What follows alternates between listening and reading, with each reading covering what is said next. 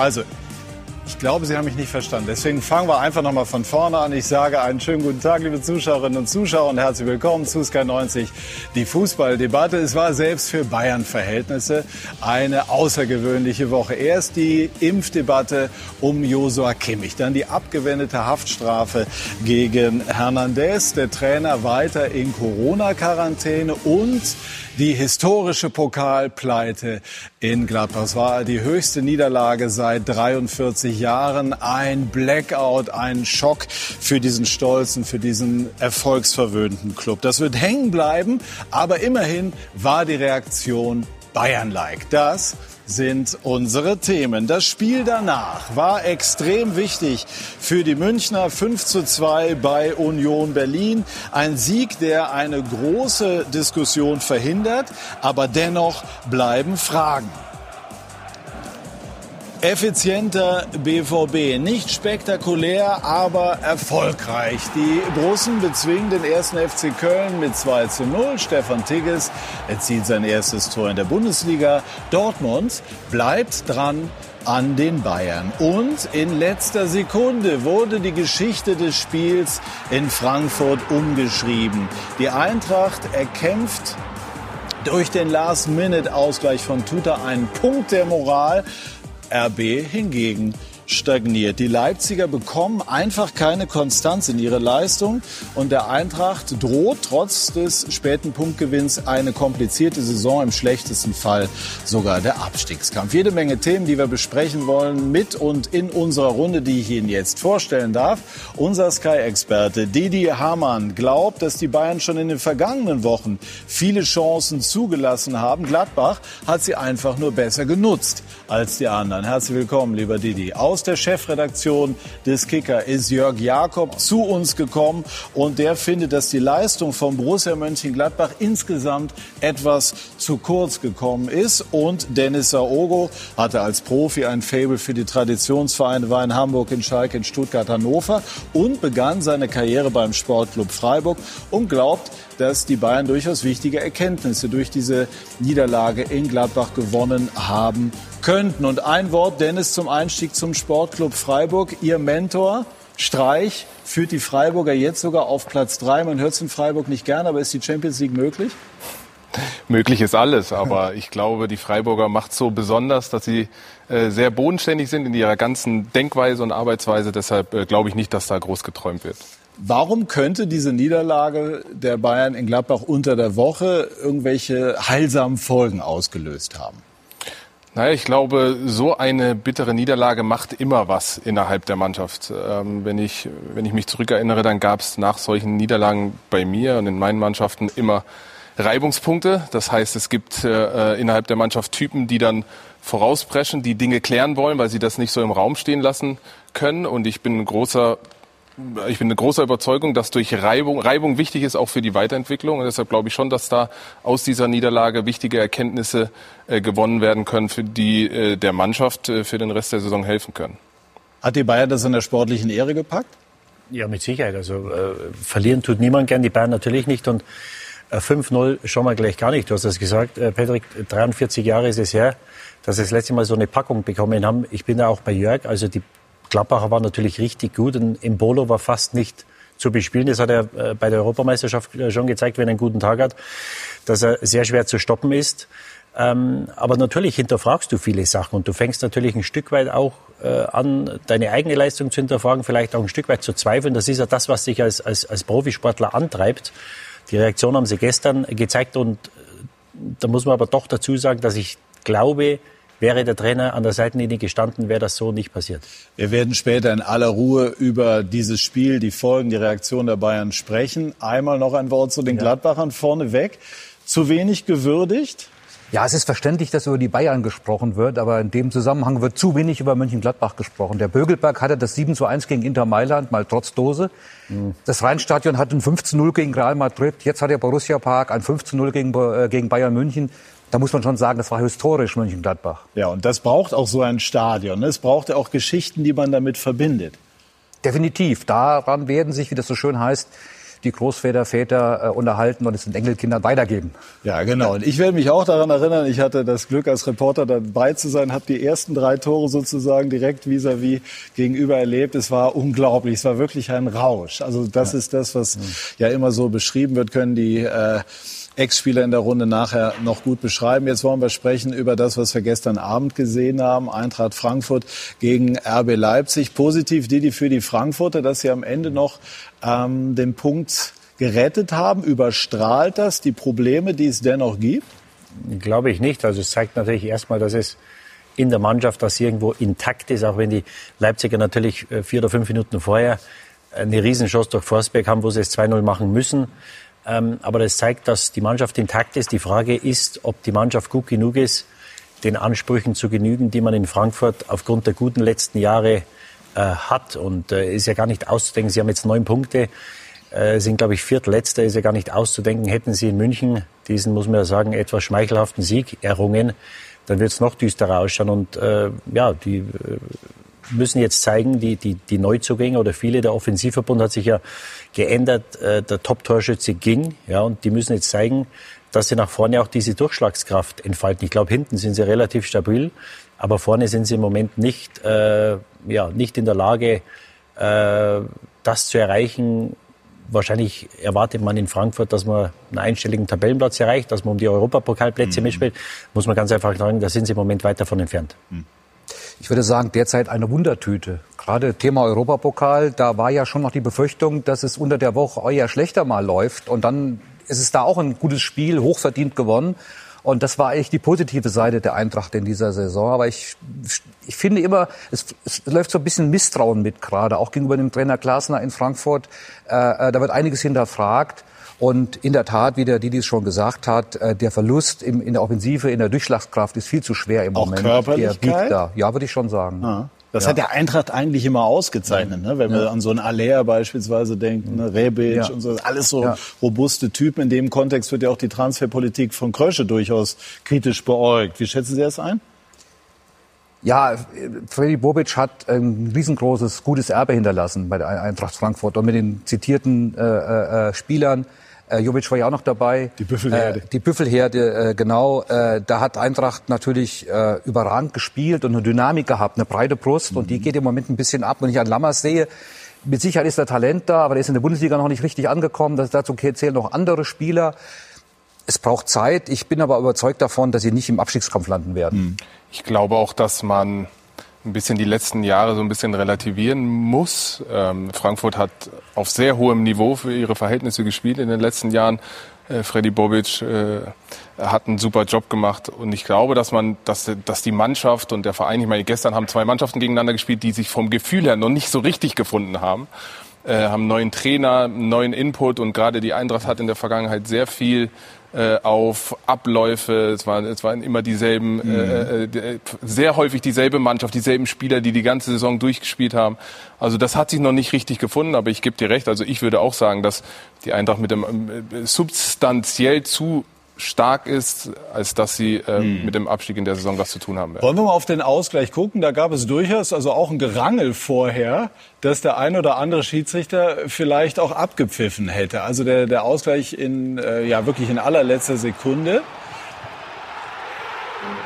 durch Tuta zunächst mal sehr erfreulich für die Eintracht. Einer der ersten Gratulanten übrigens Trapp, der Torhüter. Ich dachte erst, der wäre 100 Meter gesprintet, aber der war vorne mit drin.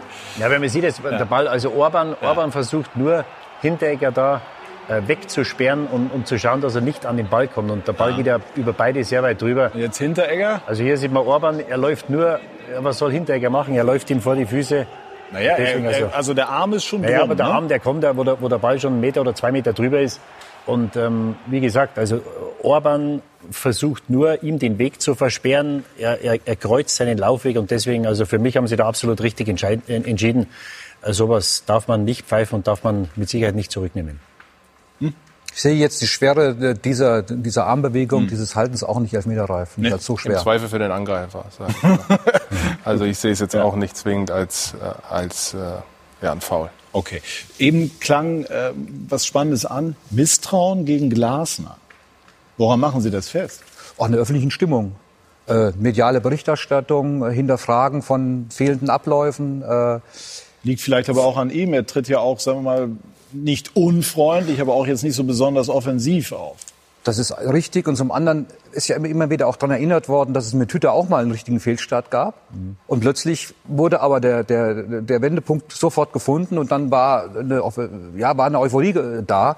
Und die, die stelle ich im Moment reingefühlt noch nicht wirklich fest. Das kann was mit dem Trainer zu tun haben, wie, wie er in der Öffentlichkeit auftritt. Äh, eben ist ja auch ein Stichwort gefallen. Da hat sich irgendwie die Mannschaft, Trainer, das Gesamte, hat sich noch nicht so wirklich gefunden, dass es so ein Gesicht gibt, dem, dem, dem Gesicht, dem man zutrauen kann, die legen den Schalter um. Und mhm. das mache ich also ein bisschen als auch äh, in der Stimmungslage als, als äh, ja, Misstrauen fest. Ja, auf dem Platz ist es sicherlich Kostic, ne, von dem die Eintracht schon sehr abhängig ist. Ja, und da war ja diese Diskussion, der äh, vor Ende des Transferfensters wechseln wollte, da war ja äh, Theater, geht er nach äh, Rom oder, oder, oder darf er gehen oder, oder zahlen die genug Ablöse? Das hat mit Sicherheit auch nicht geholfen. Man hat ihn wieder integriert und da dachte man eigentlich, oder ich hätte gedacht, es gibt jetzt nochmal so einen Schub, der bleibt hier und hat er dann ordentlich gespielt und ist ja einer der wirkungsvollsten oder besten Offensivspieler der Eintracht. Nur äh, bei Hütte war es ja ähnlich. Er hatte auch einen Fehlstart, glaube ich, im Pokal direkt raus äh, gegen ja. Saarbrücken damals. Ähm, und dann lief es in der Liga auch nicht. Nur wenn du Substanz in der Mannschaft hast, dann wirst du dich irgendwann wird sich das durchsetzen. Und das ist bei mir die große Frage jetzt, ob sie wirklich die Substanz in der Mannschaft haben. Dann war Rode lange verletzt, ja ein unheimlich wichtiger Spieler für ist. Du hast es vorhin ja. gesagt, mit dieser Physikalität, mit dieser, mit dieser Körperlichkeit, die sie, die sie eigentlich immer ausgemacht mhm. haben. Weil du immer wusstest, wenn du gegen Frankfurt spielst, äh, da muss alles passen und da musst du kratzen, da musst du beißen, dass du die drei Punkte holst. Und im Moment ist es einfach ein Stück weit zu einfach, gegen sie zu spielen. Ich möchte jetzt ein großes Aber setzen, auch, auch mir selbst gegenüber. Aber gestern Abend den großen Schlusspunkt hat die Eintracht gesetzt und hat noch diesen Punkt gerettet. Auch das ist etwas, was man dann wieder positiv wirken muss. Bei allem, was wir jetzt als Schwierigkeiten äh, festhalten, muss man sagen, da haben wir ein Spiel noch äh, ordentlich abgeschlossen. Aber Sie hätten eigentlich vorher schon lang äh, so hinten liegen müssen, dass es nicht mehr möglich Klar. gewesen wäre. Und damit sind wir bei Leipzig. Warum bekommen die so ein Spiel nicht zu? Ja, ähnliche Situation würde ich fast sagen. Ich habe es ja gerade schon angedeutet. Es ist auch so, ja, sie haben mal so überragende Spiele dabei, dann wieder äh, schwächere Spiele dabei. Gestern haben sie eigentlich ein ordentliches Spiel gemacht. Und haben die äh, Chancen, die wir hier gerade sehen, liegen lassen. Ähm, also normalerweise musst du hier den Deckel zumachen. Ja, man hat einfach das Gefühl, es passt noch nicht. Noch nicht jedes Rad greift ins andere. Trotzdem haben sie sehr, sehr viel Potenzial. Und man muss ja auch mal sagen, wenn sie gestern das Spiel gewonnen hätten, was ja durchaus möglich gewesen wäre, dann wären sie heute oder hätten sie die Chance gehabt, auf Platz 4 zu springen. Das ist ja schon die Ebene, wo sie sich selber sehen und wo sie hingehören. Also ähm, vielleicht sieht man das auch ein bisschen zu kritisch, ähm, aber es fehlt so die, diese, diese, diese letzten paar Prozent, um Spiele zu gewinnen, um, um dann dort zu stehen, auch in der Tabelle, wo sie meiner Meinung nach hingehen. Ja, und die Auftritte sind halt auch nicht sel also selten wirklich durchgehend überzeugend. Das ist ja, glaube ich, schon so der Anspruch, den die Leipziger eigentlich haben. Ja, aber ja, das meine ich, diese Konstanz. Also sie ja. haben sich irgendwie auch mit dem Trainerwechsel, ich meine, Julian Nagelsmann ist schon ein sehr dominanter Trainer und er, er hinterlässt schon auch, auch bei den Spielern in den Köpfen, glaube ich, was, weil er sehr viel fordert. Und wenn man dann so einen Trainerwechsel hat, wieder neuen Input, das dauert manchmal eine gewisse Zeit. Und ich glaube, ähnlich wie bei Frankfurt sieht man das auch bei Leipzig. Also ich, ich sehe es äh, sehr wohl kritisch, was in Leipzig äh, da im Moment abläuft, weil äh, sie jetzt wieder zu diesem Powerfußball zurückgehen, zurückgehen wollen. Äh, sie haben sich spielerisch sehr viel weiterentwickelt unter Nagelsmann. Und als Spieler willst du, und das sind ja alles Nationalspieler, also es ist ja, äh, sie hatten immer nur junge Spieler, mittlerweile haben sie auch schon den einen oder älteren dabei. Und als Spieler willst du im Ballbesitz sein. Und das ist wunderbar, dieses Pressing und immer jagen und immer der, der, der Ballnächste muss den, den, den Ball für den unter Druck mhm. Aber das, äh, als Mannschaft entwickelst du dich und als Spieler entwickelst du dich auch. Und als Spieler willst du Ballbesitz haben. Und wenn dann ein, ein, ein, Trainer kommt, der sagt, wir müssen uns spielerisch weiterentwickeln, weil wenn du Titel gewinnen willst, dann musst du in der Lage sein, mit Ball das Spiel zu dominieren und zu kontrollieren. Und das haben sie unter Nagelsmann, haben sie sich sehr viel weiterentwickelt, das haben sie geschafft und gemacht. Und jetzt gehst du wieder in das, in das alte Schema zurück und sagst, jeder äh, muss hier mit, mit, mit 100 km/h muss er, muss er pressen. Und er hat ja oft schon gesagt nach Spielen, sagt er, wir sind zu hektisch und wir sind ein Stück weit zu naiv. Und, und ich habe große Bedenken, ob die Mannschaft das, was der Trainer will, machen will. Kann Weil, man sagen, er hat die Entwicklung gestoppt und die Spieler empfinden das als Stagnation beziehungsweise sogar als also Rückschritt? Also die Entwicklung gestoppt äh, wäre, glaube ich, ungerecht ihm gegenüber, weil er hat eine Philosophie, er hat eine Art. Aber die Entwicklung mit Ball Die Entwicklung mit Ball, äh, muss man ganz klar sagen, da will er wahrscheinlich einen Schritt zurückgehen, weil er wahrscheinlich sagt, ich habe lieber 45 oder 40 Prozent Ballbesitz als 60 Prozent. Mhm. Ja? Und ähm, wenn, ich, wenn ich jetzt die bisherige Saison anschaue, sie haben äh, wenig geglänzt, sie haben eine sehr, sehr schwere Gruppe in der Champions League. Ich dachte trotzdem, mit dem Kader, den sie haben, muss man mal schauen. Letztes Jahr haben sie es auch geschafft, in einer sehr schweren Gruppe rauszukommen aus der Gruppe. Jetzt musst du schauen, nach drei Spielen musst du hoffen, dass du Dritter wirst und im, äh, im, in der Europa League überwintern kannst. Ja? Und das ist natürlich, den Ansprechen wird es nicht gerecht. Und ich habe, wie gesagt, du hast, wir sehen hier mit, mit Forsberg, mit Kunku, mit Olmo, da hast du, das, das, das sind filigrane Spieler. Ja? Die wollen nicht 90 Minuten den Ball hinterherlaufen. Und diese Entwicklung, die sie unter Nagelsmann gemacht haben, also ich glaube, dass es für den Trainer, so wie er spielen will, und ich glaube nicht, dass er sich ändern will oder ändern wird, weil er war ja erfolgreich, auch wenn es was anderes ist, der österreichische Fußball ist anders als der, als der deutsche. Ich glaube, dass es unheimlich schwer wird, wenn er so weitermacht, mit dieser Philosophie zu sagen, wir schauen, dass wir äh, gegen den Ball oder ja, wenn wir nicht im Ballbesitz sind, immer schauen, dass wir pressen, pressen, pressen und den, den Ballbesitz vernachlässigt, da wird er, glaube ich, mit der Mannschaft wird ein großes Problem bekommen. Ja, ganz kurz noch einmal reingehört in das, was Jesse Marsch gestern nach dem Spiel gesagt hat. Er war schon irgendwie so ein bisschen bedient, wurde auch gefragt, ob es laut wurde in der Kabine. Es war in der Kabine, glaube ich, relativ laut jetzt nach Spielschluss. Ich, ich war nicht in der Kabine. Wo waren Sie? Ich war in der Trainerkabine. Und wurde es da auch laut? Nein, nein. Also Sie sind ganz ruhig geblieben und haben gedacht, das darf alles gar nicht wahr sein. Es ist nichts zu sagen jetzt. Ja, es ist viel Emotion dabei, sicher. Aber was sollten wir sagen? Es ist, es ist nicht ähm, der wichtigste Moment jetzt, alle die Antworten zu haben. Wir, wir machen zu viele Fehler und wir sind nicht konsequent genug. Ich habe es für Wochen gesagt. Es ist nicht nur dieses Spiel. Ich, ich habe es für Wochen gesagt. Ja, so, ja, das ist ein bisschen, was wir sind. Ja, haben wir wieder mal Fußball gezeigt, dass du in, in wenigen Minuten alle Gefühlswelten durchmachst, ja, weil zuvor ähm, könnte äh, Leipzig das Spiel entscheiden, vergeben dann äh, die eine oder andere Torchance. Und, und ich, in, dem, in dieser Phase hatte ich dann das Gefühl, also ich, ich wusste, wir bekommen noch eine Situation. Tatsächlich? Ist, ja, das ist ganz häufig im Fußball so. Und äh, deswegen habe ich da immer dran geglaubt, als ich gesehen habe, die vergeben jetzt, den, wir sind natürlich all in gegangen, ähm, die eine oder andere Torchance, äh, dann wusste ich, äh, es wird noch eine Situation kommen. Und, und so war es auch. Und deswegen sind wir natürlich äh, ja, äh, sehr, sehr glücklich heute. Ich freue mich auch riesig für die Mannschaft. Gut, also das, das klingt ja jetzt auch so ganz charmant, ganz entspannt. Ja. Nochmal bei Jesse Marsch, vielleicht einmal auch an die Spieler. Es ist nicht ungewöhnlich, ne, dass der Trainer eine eigene Kabine hat. Klingt für den einen oder anderen so ein bisschen komisch, so nach dem Motto, das sind die Spieler, das ist der Trainer, aber es ist eigentlich ganz normal, oder? Also zu meiner Zeit wüsste ich wenige Stadien, wo es eine Trainerkabine gab. Also da waren zum Teil, also ich kenne es aus England, da war zum Teil die Kabine nicht groß genug, dass sich alle umziehen können. Da mussten sich erst die ersten elf umziehen und dann die Ersatzspieler. Die Zeiten haben sich geändert. Die Zeiten haben sich geändert, ja. Die Zeiten haben sich geändert, definitiv. Also es gibt schon einige Trainerkabinen, aber ähm, könnte man sagen, nach dem Spiel gehört er dann zur Mannschaft? Oder ist es okay, wenn er vielleicht auch aus Selbstschutz da erstmal selber runterkommen will? Also es gibt ganz, ganz wenige Trainer, die nach, der, nach so einem Spiel äh, direkt zur Mannschaft sprechen. In der Regel geht man dann Pressetermine machen und kommt dann irgendwie. Vorher vielleicht der Kreis oder genau, so. Genau, ne? also das gibt's nicht. Aber nochmal, ich will darauf, also ich finde das ein bisschen zu kritisch, was Leipzig angeht. Sie hätten mhm. gestern die Chance gehabt, auf Platz zwei, mhm. äh, vier zu kommen. Und man darf auch nicht vergessen, sie haben wichtige Spieler verloren. Ähm, mit Upamecano, äh, Sabitzer, äh, das sind Spieler, die haben in den letzten Jahren äh, die Mannschaft auch geprägt. Und äh, so ein Trainerwechsel, wir sind uns, glaube ich, alle einig. Julian Nagelsmann ist one of a kind, also ist ein Trainertyp und äh, von seiner Qualität, den gibt's einfach nicht so oft. Und wenn so eine Person, einen Verein, der, der auch den Fußball der Mannschaft so geprägt hat, äh, den Verein verlässt, dann dauert das in der Regel eine gewisse Zeit. Und ähm, das sieht man, glaube ich, aktuell im Spiel. Nichtsdestotrotz glaube ich wirklich, dass äh, Oliver Minzlaff das ein Stück weit unterschätzt hat. Jetzt zum anderen Fußball wieder zurückzugehen, als den, den sie letzten zwei oder drei Jahre unter Nagelsmann gespielt haben. Und da sehe ich wirklich großes äh, äh Konfliktpotenzial. Definitiv so. Also die Schwierigkeiten, die diese Abgänge mit sich bringen, sind unterschätzt worden, meiner Ansicht nach und auch auch dieses Wandern zwischen den Welten im Moment äh, im Moment. Das ist ja erkennbar ne? Zwischen zwischen der Art wie man Fußball spielen will. Das ist natürlich aber auch der, der, der Job des Trainers. Das ist nun mal so dass dann auch was er spielen äh, sehen will möglichst schnell jetzt zu vermitteln. Und er ist äh, zum ersten Mal so richtig angefressen gewesen. Das war ja aussagekräftig ohne dass er viel gesagt Schon, ne? hat. Ja. absolut. Und eben hat ja auch er das Stichwort gegeben die die äh, äh hinkt den Ansprüchen hinterher, sie hinken den eigenen Ansprüchen hinterher. Sie wollen einen anderen erfolgreicheren Fußball spielen. Das macht sich noch nicht mal dadurch fest, dass du jetzt schon Zweiter oder Erster sein musst und willst, sondern die Entwicklung ist nicht da, wo sie sein sollte. Und jetzt haben wir schon Herbst da wird es, glaube ich, schon ein bisschen angespannter derzeit in Leipzig. Ja, und jetzt kommt Paris Saint-Germain. Das ist auch keine wirklich einfache Aufgabe.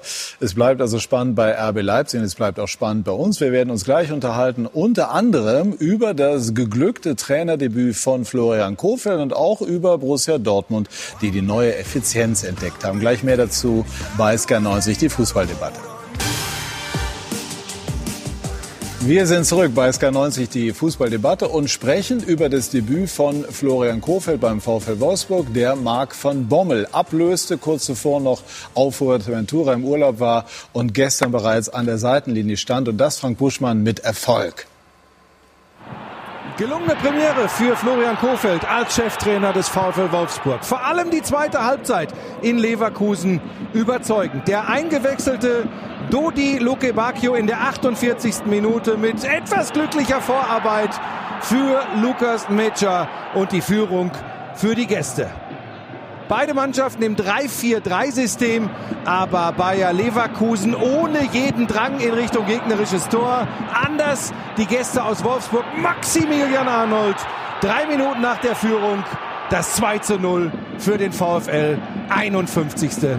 Minute nichts zu halten für Radetzky im Leverkusener Tor. Dann noch in der Nachspielzeit Rot gegen Wolfsburgs Lacroix nach diesem unnötigen Halten gegen Alario. Der Platzverweis regelkonform. Alario allerdings ließ den Elfer liegen. Leverkusen 0, Wolfsburg 2. Ja, dieses Gefühl hat Florian Kofeld bei Werder Bremen in, den, äh, in der vergangenen Saison nicht so oft gehabt. Wir hören ihn gleich mal nach diesem Sieg. Ja, wir haben schon noch zweimal taktisch trainiert. Also wir haben ja ein neues System heute gespielt. Was, genau, der Dreierkette. Genau, und äh, der Gedanke war, möglichst viele Spieler zu integrieren auf ihren besten Positionen, dass sie automatisch das Beste machen, sozusagen, was ja immer ein Ziel sein sollte. Und wir wollten nach vorne verteidigen. Und ich glaube, das haben wir heute gut gemacht. Wir hatten ein paar paar offensive Dinge, die wir angesprochen haben, die sind ehrlicherweise heute noch nicht so zum Tragen gekommen, aber das ist auch was, was mit Sicherheit kommt, was mit Dauer kommt. Also ähm, von daher war ich schon wirklich, das, was wir angesprochen haben, Intensität, das Defensive und das Offensive war heute im Konter okay, aus dem Positionsspiel heraus ehrlicherweise nicht gut. Sie machen ja jetzt richtig Karriere, denn am Dienstag gibt es schon gleich das erste Champions League-Spiel. Ja. Inwieweit freuen Sie sich darauf? Ich freue mich sehr darauf. Ich bin jetzt sicher nach dem Sieg heute, dass ich auch bis dahin schaffe, dass ich im Amt bleibe und dementsprechend. Die Wahrscheinlichkeit ist groß. Ja, freue ich mich, äh, freue ich mich, äh, habe ich auch den, den, den Jungs auch schon gesagt. Also ich freue mich schon sehr. Das wird sehr kribbeln und äh, es ist der vierte Spieltag. Dementsprechend sind wir da auch ein bisschen unter Druck, was die Tabellenkonstellation angeht. Aber ich glaube, jeder kann davon ausgehen, wenn ich äh, Dienstag in dem Bus sitze zu diesem Stadion, dass, äh, dass das kein normales Spiel für mich ist. Und also da legen wir uns jetzt fest, er wird im Amt sein. Ne? War schon irgendwie ein kurioser, netter Satz, oder? Ja, ich finde ihn sowieso sehr äh, unterhaltsam. Seine Interviews sind nicht so, äh, keine Ahnung, nicht so voller Floskeln, wie es bei vielen anderen ist. Er ist immer sehr direkt. Und ich weiß nicht warum, aber wenn ich ihn so sehe mit den Wolfsburg-Klamotten, dann habe ich das Gefühl, irgendwie passt das. Also ja? kann man natürlich nach einem ja. Spiel noch nicht sagen. Ja aber irgendwie passt er zum Umfeld als Auch Typ zum Manager, in den Verein. Das ist ja gar nicht so leicht dort. Ja, ich finde, das passt mit zu, mit zu äh, Marcel Schäfer. Äh, zum, als Typ passt er da rein, finde ich, äh, zur Philosophie und zur, zum Image des Vereins. Also irgendwie ist das für mich stimmig. Passt er vor allem, das ist ja auch die Frage, Jörg, dann äh, zur Art und Weise, wie dieser Kader komponiert ist. Er hat den spannenden Satz gesagt, Kofeld, ich will bei meiner Idee von Fußball nicht mehr allzu viele Abstriche machen. Ja. Heißt also nicht mehr wie bei Werder vergangen Saison mehr oder minder Beton anrühren, sondern nach vorne spielen lassen. Geht das zusammen so? Ja. Definitiv. Äh, die ersten Signale, die gestern Abend schon sehr deutlich äh, aus der Mannschaft kamen, gut, nach, nach einem Sieg war, Klar. sofort sind wir da. Die haben die Intensität wieder, die sie, die sie mal hatten. Sie sagen selbst einige Spieler, wir haben wieder die alten Tugenden plötzlich gehabt. Ein tolles Zeichen, wie ich finde. Und die, die Mannschaft kann schon den Fußball spielen, der Kofeld vorschwebt. Und ich muss mal ganz persönlich sagen, Entschuldigung, liebe Leverkusen, aber ich habe mich gefreut für Florian Kohfeldt, wenn man Social Media verfolgt hat in der letzten Woche, wie, wie er schon praktisch gar keinen Kredit bekommen hat, äh, keinen Vorschuss äh, in der Öffentlichkeit. Äh, äh, und äh, ja, in Bremen äh, abstiegen, jetzt spielt der Champions League, freut mich persönlich für diesen Trainer. Mhm. Ja, grundsätzlich muss man sagen, dass natürlich sein Fußball zu einer spielerisch besseren Mannschaft pa besser passt als zu einer spielerisch schwächeren. Und er hat natürlich jetzt ganz andere Möglichkeiten in Wolfsburg, als er es in Bremen hatte. Und da musste er dann, er hat ein ganz interessantes Interview gegeben vor dem Spiel, als wir ihn geschalten haben, äh, dass er gesagt hat, dass er ein Stück weit Authentizität verloren hat und Sachen machen musste, die er gar nicht machen wollte, weil es einfach äh, der Situation geschuldet war. Und was mir auch gefallen hat, er ist ja allein nach Wolfsburg gegangen. Ja, und auf die Frage, warum er keine Co-Trainer mitgenommen hat, sagt er, nee, ich will kein Team im Team sein, ich will Teil der Wolfsburger äh, Vereins und der Familie sein. Mhm. Und das fand ich sehr interessant, weil wir wissen ja heute, wenn ein Trainer kommt, die bringen Trainerstäbe mit, mit äh, zum Teil zweistelligen Leuten. Er geht da alleine hin und sagt, nee, nee, ich, ich schaue mir das an. Hat ich will natürlich aber auch mit der Verhandlungsbasis zu tun. Ne? Natürlich hat ein Kofeld jetzt nicht so viele Ansprüche äh, zu stellen ja, gehabt, wahrscheinlich also, in der also Verhandlung. Also ein, zwei, drei hätte er mit Sicherheit mit, mit, mit Sicherheit keine zehn, aber ein, zwei, drei hätte er bestimmt mitnehmen können oder, oder äh, auch die Möglichkeit hätte man ihm bestimmt gegeben, aber er hat gesagt, nee, das will ich nicht. Und er hat ja gestern in der Halbzeit, sie haben die erste Hälfte haben sie ordentlich gespielt, ja, ähm, und hat in der Halbzeit zweimal gewechselt und dann hat das funktioniert. Und das gibt dir natürlich in der Mannschaft, gibt dir das natürlich eine riesen Standing, gleich nach dem ersten Spiel, weil die, die Jungs sagen, das, was der macht, das funktioniert. Also das Gegenteil von dem, was, was in Leipzig im Moment passiert. Ähm, und deswegen glaube ich auch, also ich bin da bei Dennis, ich kann mir vorstellen, dass das ganz gut funktionieren wird. Ich habe eben ein bisschen aufgehorcht äh, bei dem Zitat von Kofeld, als er sagt, naja, wir wollten die Spieler da spielen lassen, wo sie es am besten können. Also das sagt ja eigentlich aus, du musst die Leute da spielen, wo sie ihre Fähigkeiten haben. Da muss man fragen, hat das der vorangegangene Trainer möglicherweise nicht so gemacht, wie es optimal war?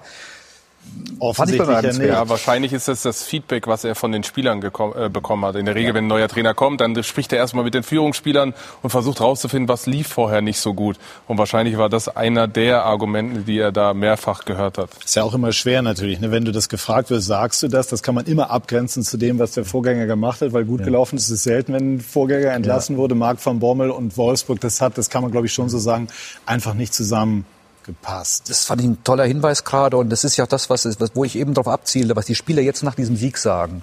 Ist ja auch eine Erfahrung von wenigen Tagen und dass sie sich oft offensichtlich wohlgefühlt haben, so zu spielen, mhm. wie sie gespielt haben. Und das, glaube ich, war auch das Problem in, in Wolfsburg, dass sie da auch nicht so richtig wussten, was sie spielen sollten. Auch bei so einer Veränderung, wie, wie, wie in Leipzig ja auch jetzt, wie eben gesagt haben. Da wird so ein bisschen der Stil verändert, das System verändert. Mhm. Geht die Mannschaft das mit? Wie schnell geht sie das mit? Und das hat ja in Wolfsburg auch nicht so wirklich geklappt. Klang immer so ein bisschen nebulös. Ne? Die Idee, das wurde aber nicht so richtig mit Leben gefüllt. Ja, und jetzt genau. Und jetzt sagen die Spieler schon nach einem Spiel, ja klar, nochmal, sie haben gewonnen. Mhm. Wir sagen, Mensch, wir haben uns wohlgefühlt, wir haben die alten Tugenden wieder gehabt und vor allen Dingen war die Intensität da. Gut, dann kann ich fragen, liebe Spieler, warum war die vorher nicht so intensiv? Äh, aber hängt natürlich alles irgendwo zusammen. Und ja, ein tolles Zeichen auch aus der Mannschaft für diesen neuen Trainer, der sich allerdings jetzt auch noch bewähren muss, ist gar keine Frage. Aber nochmal, Florian Kofeld spielt jetzt Champions League. Werden wir jetzt in Wolfsburg erst wirklich erleben, ob Florian Kofeld ein richtig guter Trainer ist? Also kann er dort jetzt seine Qualitäten wirklich ausspielen? Ich denke ja und ich, ich erinnere mich an die es ist, glaube ich, drei oder vier her, als er übernommen hat. Die Bremer hatten fünf Punkte nach zehn Spielen und er hat gesagt, wir kämpfen uns nicht daraus, wir spielen uns daraus. Und das hat er gemacht. Das lief natürlich in den äh, folgenden Spielzeiten lief das dann nicht so gut. Und ähm, es gibt ja sehr viele kritische Stimmen, äh, wie du sagst. Also es gibt ja viele, die sagen, wieso ist der jetzt in der Champions League? Der ist mit den Bremern fast abgestiegen und das nächste Jahr ist er abgestiegen. Und äh, jetzt werden wir sehen, aus welchem äh, Holz er geschnitzt ist. Aber nochmal, ich glaube, dass er zu einer guten Mannschaft sehr viel äh, besser passt wie zu einer äh, Mannschaft, die im, äh, im Mittelfeld oder im unteren äh, Tabellendrittel spielt. Und deswegen glaube ich, dass wir, äh, Sie haben einen unheimlich talentierten Kader, haben viele, Weghorst ist noch nicht oder nicht dabei. Er wird jetzt noch zurückkommen. Also äh, ich glaube, dass die Wolfsburger ich sehe sie unter den ersten vier diese Saison. Es ist ja nicht immer ganz einfach, woran das auch immer liegen mag. Offensichtlich mit Jörg Schmatke klar zu kommen. Jedenfalls, es, es, gab schon den einen oder anderen Trainer, mit dem er am Ende nicht mehr harmonierte. Woran es lag, wer weiß es schon. Aber ist das für, wird das für Kofeld auch wichtig sein? das gehört alles dazu, die, das Verhältnis zu den Spielern. Und ich glaube, das war wahrscheinlich, was Van Bommel dann nach kurzer Zeit ein Stück weit verloren hat. Weil wenn du mit der Mannschaft achtmal hintereinander nicht gewinnst, dann kann was nicht stimmen. Ja, dafür sind sie einfach zu gut. Und du musst halt, du musst die Leute mitnehmen. Wenn du was Neues machen willst, dann musst du die Leute mitnehmen. Und du kannst ihnen heutzutage nicht mehr sagen, so wird das gemacht und, und das machen wir. Du musst mit den Leuten sprechen. Ja, und, und da ist in der Kommunikation möglicherweise was äh, verloren gegangen. Da musst du natürlich das Verhältnis zum Sportdirektor oder zum Sportverstand äh, muss muss, intakt sein und du musst keine, kein Freund sein mit, mit, mit Jörg Schmatke. Und das, ist, das sind alles Prozesse, wo er sich jetzt einleben muss. Äh, wir haben es ja gerade gehört, er ist sehr froh, dass er da ist. Er hat wahrscheinlich auch nicht erwartet, äh, vor vier Wochen oder vor acht Wochen, dass er äh, am Dienstag in der Champions League an der, an der Seite Riesenchance, klar. Ja, und, und, und das muss, du musst einen respektvollen Umgang mit deinem Sportdirektor haben. Ja? Und du musst nicht Freund sein mit ihm. Wichtig ist, dass du Erfolg hast. Und, und da kann man sagen über Schmatke, was man will. Das hat er auch mit Glasner letztes Jahr gehabt. Sie sind in die Champions League gekommen. Und, und was dann zwischen ihnen passiert ist, das ist immer, hinterher ist immer müßig drüber zu sprechen, das wissen nur die beiden.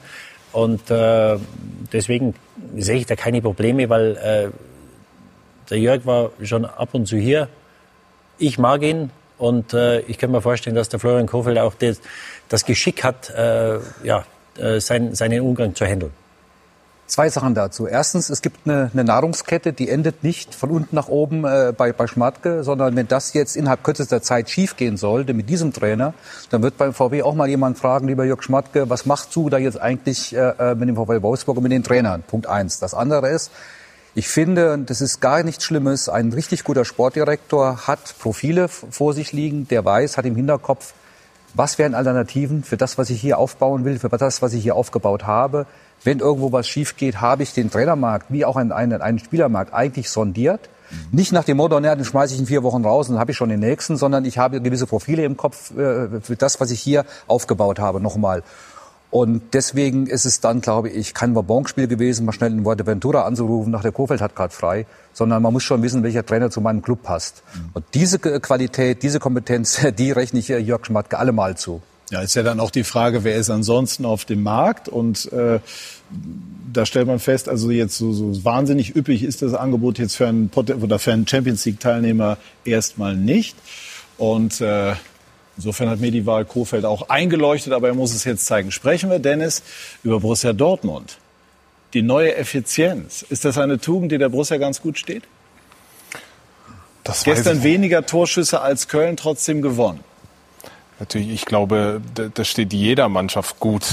Ähm, was ich aber beim BVB aktuell äh, interessant finde, ist, dass sie so ein bisschen im Windschatten sind. Sie haben sehr viele Probleme, sage ich jetzt mal, rund um die Mannschaft, sehr viele Verletzte. Ähm, Marland vorneweg. Äh, genau, und es wird sehr viel diskutiert, so abseits des Platzes, aber sie sind so im Windschatten und äh, sammeln ihre Punkte und sind in lauer Position. Ähm, das finde ich das finde ich eine, eine spannende Situation zu beobachten, weil sie sind nicht weit weg von den Bayern. Äh, wenn Ein die Spieler Punkt. wieder zurückkommen.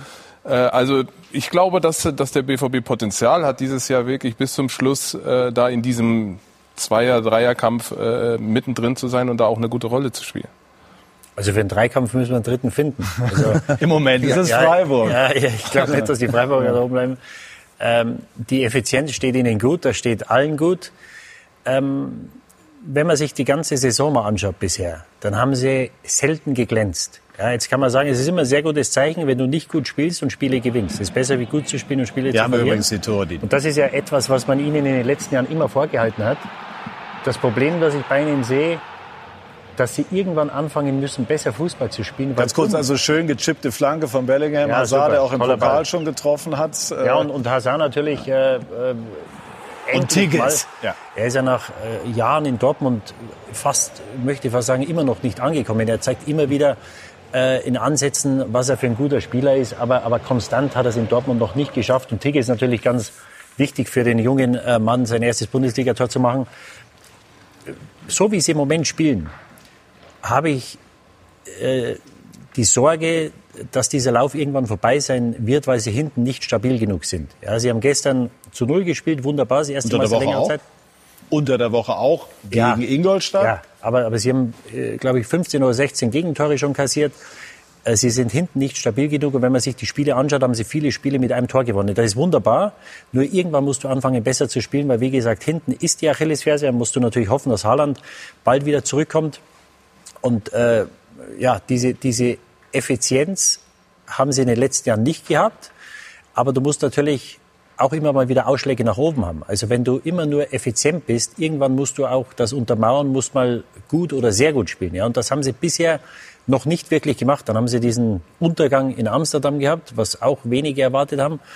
Und ähm, deswegen bin ich da noch etwas vor. Es ist ein, ist ein zartes Pflänzchen, mhm. es wächst, aber wenn sie so weiterspielen, wird es, glaube ich, nicht mehr lange wachsen. Also die Abhängigkeit, glaube ich, äh, äh, von Haaland, das wird, ist, ist die große Frage. Ähm, solange sie punkten, das hat man ja gesehen, sie punkten nach wie vor, ist es, ist es trotzdem gut, in, in Schlagdistanz zu bleiben. Ähm, die Frage ist, wie lange wird er ausfallen? Ne? Mit seinem Oberschenkel muss man ja auch mal gucken. Ähm, ich glaube, dass er dieses Mal länger warten wird als äh, in der Vergangenheit, schon allein Warum? deshalb. Naja, es ist der gleiche Oberschenkel, zwar eine andere Höhe, aber Didi, du wirst es wissen, äh, das hängt zwangsläufig miteinander zusammen. Das, äh, der andere, äh, die andere Struktur übernimmt dann mehr von der Verletzten. Und wenn das zu oft passiert in der gleichen Kette, Mhm. dann ähm, kann das äh, wirklich nachhaltige Konsequenzen für ihn als Spieler haben. Und dafür ist er zu jung und hat auch noch, glaube ich, zu viel Ambition. Natürlich. Und äh, deshalb äh, glaube ich, dass er einen Tick länger äh, ausfallen wird, wie die, die normale Verletzungszeit äh, ähm, ist in der Regel. Es schimmert ja so ein bisschen schon dieses Spiel gegen die Bayern am 4. Dezember am Horizont. Das, das kann ich mir bei weitem nicht vorstellen. Ich weiß ja, dass er sehr ehrgeizig ist als Typ und wahrscheinlich immer auf dem Platz stehen würde. Aber wenn ich jetzt in seinem Umfeld wäre, in seinem unmittelbaren Umfeld, dann würde ich ihm empfehlen, das bis zum Ende versuchen auszukurieren und nicht darauf zu achten, dass der Verein klar zieht und mich äh, haben will. Aber hier geht es um mehr. Er ist ein sehr junger Spieler. Ähm, geht um seine persönliche Gesundheit. Deshalb wird die Frage sein, wie abhängig ist der BVB und wie punktet er bis dahin, äh, bis er wieder zurück ist. Äh, wenn das so ist wie jetzt, dass sie weniger schön spielen und trotzdem die Punkte sammeln, dann sehe ich durchaus große Chancen, dass der BVB auch wieder schöner spielen wird in Zukunft und dann äh, auch äh, spielerisch überzeugen wird. Also, Also, also gestern war ja, die haben ja nicht einen Torschuss mehr gehabt, die Kölner, das war 19 zu 7, was glaube ich. Jetzt, ich bin kein großer Fan von den Statistiken, nur wenn die Kölner zwölfmal mehr aufs Tor schießen wie die Dortmunder, äh, dann, dann stimmt da irgend, irgendwas nicht. Und äh, Haaland, Michael Zorg hat gestern im Vorlauf gesagt, ob er noch spielt in diesem Kalenderjahr, hat er gesagt, ja, das hoffen wir. Deswegen könnte ich mir auch vorstellen, der 4. Dezember ist vielleicht etwas zu früh für ihn. Was würdest du als Club machen? Würdest du ihn versuchen anzutreiben? Ah, nee, kannst nicht, Nach nee, dem Motto nein. Schlüsselspiel oder eher, wie Nee. Dennis sagt, nachhaltige Nein, äh, aus. Nein, das- du musst, du musst das ja so sehen, er er spielt jetzt schon eine, eine Woche oder zehn Tage nicht. Das Spiel ist in fünf Wochen, dann wäre er sechs Wochen weg, wenn da nochmal was passiert. Da musst du ja fast Sorge haben, dass er dann vielleicht die Saison nicht mehr spielt, wenn ihm derselbe Muskel nochmal reißt. Deswegen, äh, nee, du musst ihm die Zeit geben. Er ist ja, glaube ich, in Norwegen im Moment äh, bei seiner Familie und, und, und schaltet ab. Und dann muss er natürlich auch schauen. Ich glaube, das ist ein Prozess, den, den er äh, zu bewältigen hat. Er hat das erste Mal wieder gespielt nach zwei oder drei Wochen Verletzungspause. Dann war die eine Situation, wo nach abgewehrter Ecke ist er 80 Meter gelaufen und hat den Torwart ähm, unter Druck gesetzt, was ja nicht wirklich seine Aufgabe ist. Das ist ja, das ist ja schön zu sehen und er wollte dem Trainer und den Fans zeigen, ich bin wieder hier. Aber es bringt natürlich nichts, wenn dann äh, ein Spiel später äh, der Muskel wieder abreißt. Und ich glaube auch, da muss er schauen, dass er sich etwas paced. Man hat immer gedacht, er ist unverwundbar. Ja, also er war wie ein Krieger, der gesagt hat, der, äh, dem passiert nie was, weil er nie verletzt war. Aber jetzt die Muskelverletzungen, äh, äh, wenn du mal eine Bänderverletzung hast, das, ist, das sind Unfälle, das passiert. Aber Muskelverletzungen, die bleiben im Kopf. Und ich weiß, ich habe lange mit Michael Owen gespielt, der nach der ersten Muskelverletzung immer wieder Probleme hat. Und, und er hat zu mir mal gesagt, es war nie wie vorher. Er war immer noch pfeilschnell danach. Nur du hast immer im Hinterkopf, dass wenn du antrittst, das sein kann, äh, äh, dass, es, dass es zwickt da hinten. Und das wird äh, interessant zu sein, weil er natürlich unheimlich viel Muskel hat, unheimliche Power, unheimliche Dynamik. Und so ein Spieler ist natürlich für Muskelverletzungen äh, sehr viel anfälliger wie andere. Borussia Dortmund kann kein Interesse daran haben, dass Holland zu einem Zeitpunkt, wo er den Verein mal verlässt, im schlechteren Zustand ist, als er gekommen ist. Auch rein wirtschaftlich nicht, aber auch von der Fürsorge her des Vereins. Und wichtig ist ja auch, auch ein Holland, äh, für den gilt die Regel wahrscheinlich auch, äh, dass du schon mal, bis du wieder bei 100 Prozent bist nach dem Comeback, fast genauso lang brauchst, wie die eigentliche Verletzungspause äh, gedauert hat. Nun glaube ich, dass ein Holland auch bei 60 Prozent noch ein Tor macht, wenn er die letzten 20 Minuten spielt, das glaube ich schon. Aber nochmal, ähm, jetzt zu schnell ihn reinzuwerfen und ihn nicht zu bremsen, der muss gebremst werden, wäre ein fataler Fehler für, für seine Karriere. Das hört man hier von den, von den Leuten, die selbst gespielt haben. Ganz klar, ganz eindeutig. Was man aber klar und deutlich mal sagen muss, äh, man muss schon mal die Frage an die Führungsetage stellen, wie denn so die Kaderplanungen ausgesehen haben. Natürlich hast du A- Option A, das ist Holland, aber man, die Frage ist, was ist dahinter? Ne? Also man muss Tigges ja, hat gestern getroffen, Man- immerhin. man muss ja damit rechnen, dass im Laufe der Saison in Haaland nicht äh, äh, jedes Spiel auf höchstem Level machen kann. Aber du musst schon qualitativ, finde ich, äh, äh, einen Ersatz haben, der der zumindest so eine Zeit auch mal überbrücken kann. Das sehe ich nicht äh, so richtig im Kader, der, der diese Art von, natürlich nicht, du kannst keinen Spieler in Lewandowski kannst du auch nicht adäquat ersetzen, aber der zumindest diese Rolle einnimmt als ich bin Ersatz, so wie es ein Choupo-Moteng zum Beispiel hat, oder da hast du ja die Möglichkeit mit Müller noch zu rotieren. Das sehe ich beim BVB in der Art und Weise nicht ist natürlich immer auch schwierig. Ne? Also wenn du so einen prägenden Spieler hast, die Dortmunder werden sicherlich argumentieren, du könntest Reus mal vorne reinstellen, so wie, wie Müller es theoretisch machen könnte. Kannst auch mal Hazard als schwimmende Spitze oder irgendwas.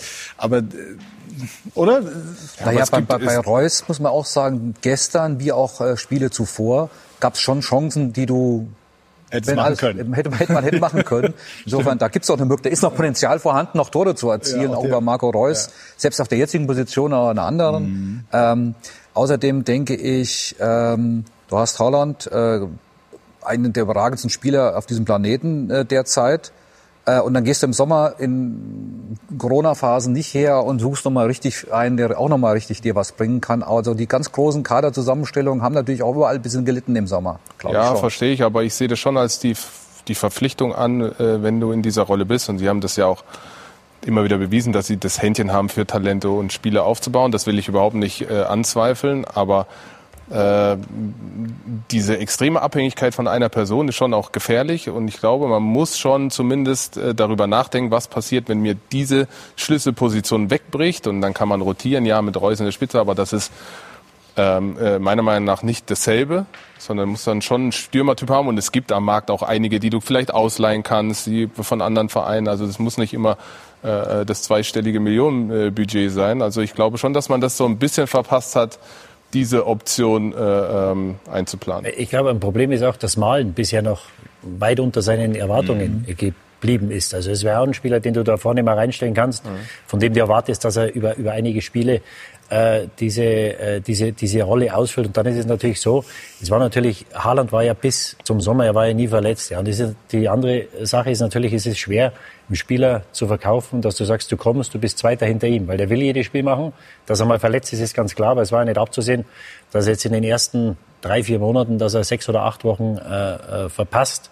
Und äh, sie müssen halt schauen jetzt, mit, mit, mit Hazard, mit Reus, mit Mal müssen sie schauen, dass sie da ihn vorne reinstellen die nächsten Wochen und dass sie da durchkommen. Aber nochmal, wenn sie weiter zehn Torschüsse mehr zu lassen, ähm, äh, als sie selber haben, dann wird es in den Wochen, nächsten Wochen schwer werden. Also um das einmal kurz abzuschließen, die Frage ist immer, und das ist die Ausgangssituation, wo willst du hin und was willst du erreichen? Von der Frage musst du rückwärts gehen und dann auch diese Fragen beantworten. Natürlich kannst du es kompensieren über Rotationen und so. Dann ist die Frage, willst du wirklich ganz oben angreifen? Dann reicht es wahrscheinlich nicht. Oder sagst du, ja, es genügt so wie in den letzten Jahren, dann wirst du es irgendwie kompensieren. Das ist die Frage, was willst du erreichen? Guter Punkt. Gut, dann äh, schwang jetzt zwischen den Zahlen mit, dass die Dortmunder sich mit Platz zwei zufrieden geben. Das habe ich nicht gesagt, aber es äh, kann man vermuten. Gut, lassen wir das mal so als Schlusswort. Spannender Ansatz und äh, spannend ist es zugegangen, wie eigentlich immer bei den Bayern, aber in der vergangenen Woche ganz besonders das 0 zu 5 ähm, bleibt natürlich hängen. Darüber, aber auch über die geglückte Reaktion der Münchner bei Union Berlin werden wir gleich sprechen. Bei SK90 die Fußballdebatte. Wir sind zurück bei SK90, die Fußballdebatte und werden uns jetzt unterhalten über den FC Bayern München. Es war eine historische Nacht in Mönchengladbach. Ich war als Reporter dort und habe mehrfach auf die Anzeigentafel geschaut und habe gedacht, es steht wirklich da. 5 zu 0 für Borussia Mönchengladbach gegen den großen FC Bayern. Vielleicht auch ein kleiner Hoffnungsschimmer für die Konkurrenz. Also auch die Münchner sind von dieser Welt. Aber diesen erfolgsverwöhnten Club hat das natürlich Vinko Bicanic durcheinander geschüttelt und gereizt. 5 zu 2 gewinnen die Bayern gestern in Berlin. Kurzes Fazit. Es ist eine kleine Wiedergutmachung, aber natürlich äh, ist es nicht weggewischt. Nicht weggewischt der Super-GAU, das 0 zu 5 in Gladbach. In der ersten Halbzeit waren wir überhaupt nicht da, haben, glaube ich... Stindl läuft durch. Er richtige Idee waren überhaupt nicht da, haben nicht richtig umgeschaltet, haben uns total Schneid abkaufen lassen. Benze Baini gegen Neuer! Da können wir uns nur entschuldigen. Embolo! Und mitten rein Embolo! Im Moment sind wir natürlich schon alle ein wenig schockiert. Embolo! 5 zu 0. So ein kollektives Versagen von der Bayern-Mannschaft bei so einem wichtigen Spiel habe ich selber jetzt noch nicht erlebt. Aber dieses historische 0 zu 5 war ja nicht alles. ihre Corona-Infektion. Hernandez und sein Fall, Kimmich und Impfen, war vielleicht auch ein bisschen zu viel Unruhe von außen. Unruhe tut nie gut. Am Ende glaube ich nicht, dass es, wenn die Themen nicht gewesen wären, hätten wir, glaube ich, auch nicht gewonnen. Rückblickend sah der nach wie vor abwesende Cheftrainer Nagelsmann das Pokal aus, küchenphilosophisch, so. Das Leben wirft manchmal äh, Steine, manchmal sind sie schwerer, manchmal sind sie leichter. Jetzt am Mittwoch war er sehr, sehr schwer und äh, den werden wir aber jetzt nicht mehr aus dem Weg räumen können. Der liegt jetzt da und äh, der wird dafür immer liegen. Nagelsmann gab der Mannschaft in Berlin auch per Videobotschaft mit, sie solle zeigen, dass wir wieder der FC Bayern sind, so wie man ihn auch kennt. Und es kommt, wie er hofft. Drei Tore vor der Pause, wenig Minus, viel Plus. Aber Plus steht auf jeden Fall äh, unsere Herangehensweise ans Spiel, das, was natürlich jeder erwartet hat. Aber wenn es jeder erwartet, ist der Druck natürlich enorm groß. Wir wollten, wir mussten äh, ja, vor allem eine fußballerische Reaktion zeigen. Taten sie. Die plötzlich wieder gnadenlosen, effizienten, dominanten Bayern oder doch nicht? Für einen Moment kann man annehmen, sie lassen es sich wieder entreißen, dieses Spiel. Da haben wir uns dann so ein bisschen darauf eingelassen, haben nicht mehr ganz so die spielerische Ruhe gefunden. Aber was wir gefunden haben, waren dann jeweils die richtigen Antworten. Die hatten Koman und nach Berlins zweitem Tor Thomas Müller, der nachher lächelnd zum Interview kommt und es eilig zu haben scheint. Muss heute noch zum Friseur, wie man sieht. Aber nicht mehr heute, oder? Er müsste schon. Er müsste. Und doch ist jetzt nicht gleich wieder alles eitel Sonnenschein. Jetzt stehen wir hier so ganz äh, locker flockig. Ähm, aus dem Pokal äh, sind wir aber trotzdem raus. Also das dürfen wir nicht vergessen. Äh, wir haben da schon nicht nur ein Spiel verloren, sondern äh, einen Wettbewerb verloren, der uns eigentlich auch ganz wichtig ist. Das gestern in Berlin war eine kleine Wiedergutmachung, sagt Thomas Müller. Die war aber auch dringend nötig. Nach dieser Woche.